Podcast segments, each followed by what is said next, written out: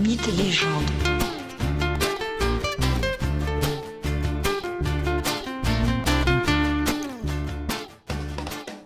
Bonjour à tous et bienvenue dans ce nouvel épisode de Mythes et légendes. Aujourd'hui, je vous propose de suivre Héraclès dans le premier de ses douze travaux, c'est-à-dire de partir en quête du lion de Némée, ce lion légendaire et puissant.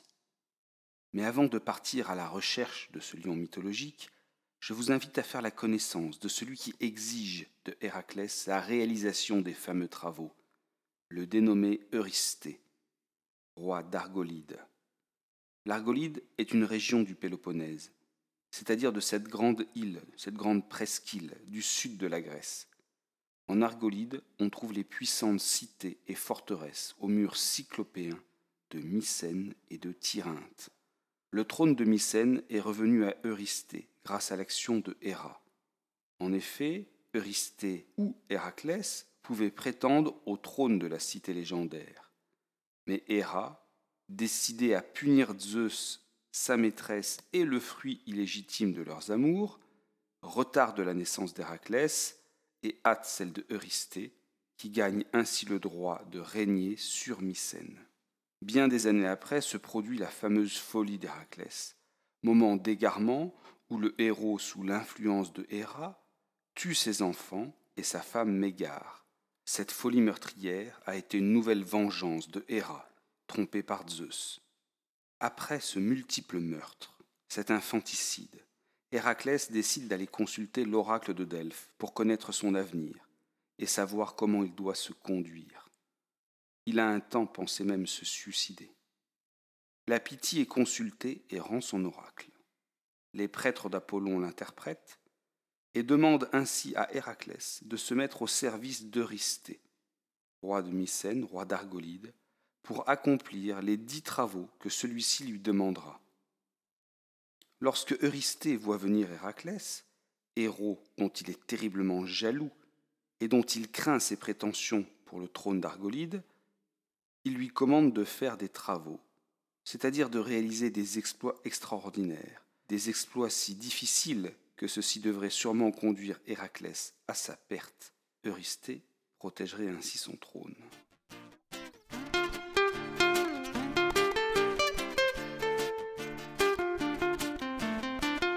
Le premier des dix travaux originels que Eurysthée exige d'Héraclès est de capturer, de tuer puis de lui ramener le trophée du lion de Némée.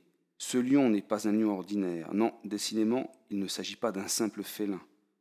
Il s'agit en réalité d'un véritable monstre dont les parents sont eux-mêmes de redoutables créatures. Écoutez plutôt. Le père du lion de Némée serait Orthos. Vous savez, Orthos, le chien à deux têtes qui aide Gérion, le géant Gérion, à garder son troupeau. Orthos est le frère de Cerbère, le chien à trois têtes gardant les enfers. Mais le lion de Némée est né d'une liaison incestueuse, puisque sa mère serait sûrement Échidna, cette déesse mi-femme, mi-serpent. Et Échidna est non seulement la mère du lion de Némée, mais elle est aussi la mère d'Orthos, son père. Bref, cette ascendance a de quoi inquiéter. La particularité de ce lion, ce qui le rend si puissant, est que sa peau serait impénétrable, telle une armure invincible. Petit, le lionceau est élevé par Héra, l'épouse de Zeus. Puis, une fois à l'âge adulte, le lion fait des alentours de la cité de Némée son territoire. Cité de Némée, où est installé un sanctuaire en l'honneur de Zeus. Il s'agit d'une cité d'Argolide, au nord de l'Argolide, entre Corinthe et Tyrinthe. Sur son territoire, ce lion invulnérable aux glaives et aux lances, grâce à sa peau extraordinaire, sème la terreur auprès des habitants, qu'il dévore les uns après les autres. Aussi, Eurysthée, roi d'Argolide, espère bien se débarrasser du lion ou d'Héraclès, en envoyant le héros le combattre. Pour cette chasse, contre une créature exceptionnelle et particulièrement dangereuse, Héraclès est armé de sa massue en bois d'olivier, d'un arc et de flèches magiques qu'Apollon en personne lui a offert. Héraclès a aussi une épée.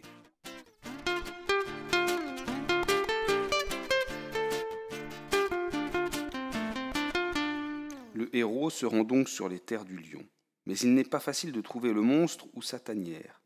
En effet, le lion a dévoré tant d'habitants que personne n'est là disponible pour le renseigner, lui donner ne serait-ce qu'un indice.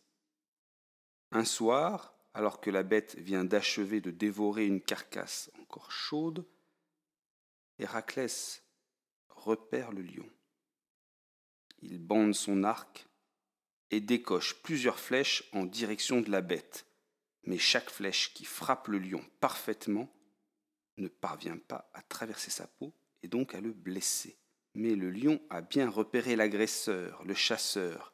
Aussi, il abandonne son repas pour charger sur l'intrus, sur Héraclès, qui saisit rapidement son épée et tente d'en tailler le monstre. Mais la lame se brise comme du verre au contact de l'animal. Héraclès prend alors sa massue et frappe violemment sur sa proie. Puis il saisit le lion à pleine main et l'étouffe grâce à sa force surhumaine, tuant le lion. Une fois l'animal mort, il se sert des griffes acérées de la bête pour en tailler sa peau et la récupérer. Il doit en effet rapporter le trophée à Eurysthée. Et la peau, invulnérable au fer, à l'airain ou au feu, ne peut être découpée au couteau.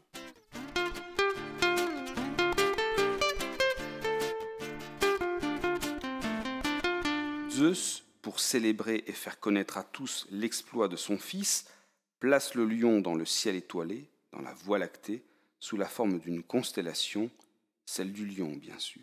Une fois son forfait accompli, Héraclès reprend la route et se rend à la citadelle de Tyrinthe, cette longue citadelle aux larges murs où séjourne Eurysthée. Héraclès vient trouver le roi pour lui remettre le trophée, mais Eurysthée a tellement peur du héros qui lui ordonne désormais de ne plus pénétrer dans la citadelle et de déposer à l'entrée les trophées prouvant la réalisation de ses travaux futurs. Et pour s'abriter de la possible colère d'Héraclès, le roi demande à ses forgerons de réaliser une immense jarre en bronze, jarre où il pourra se réfugier, se cacher à l'approche du fils de Zeus.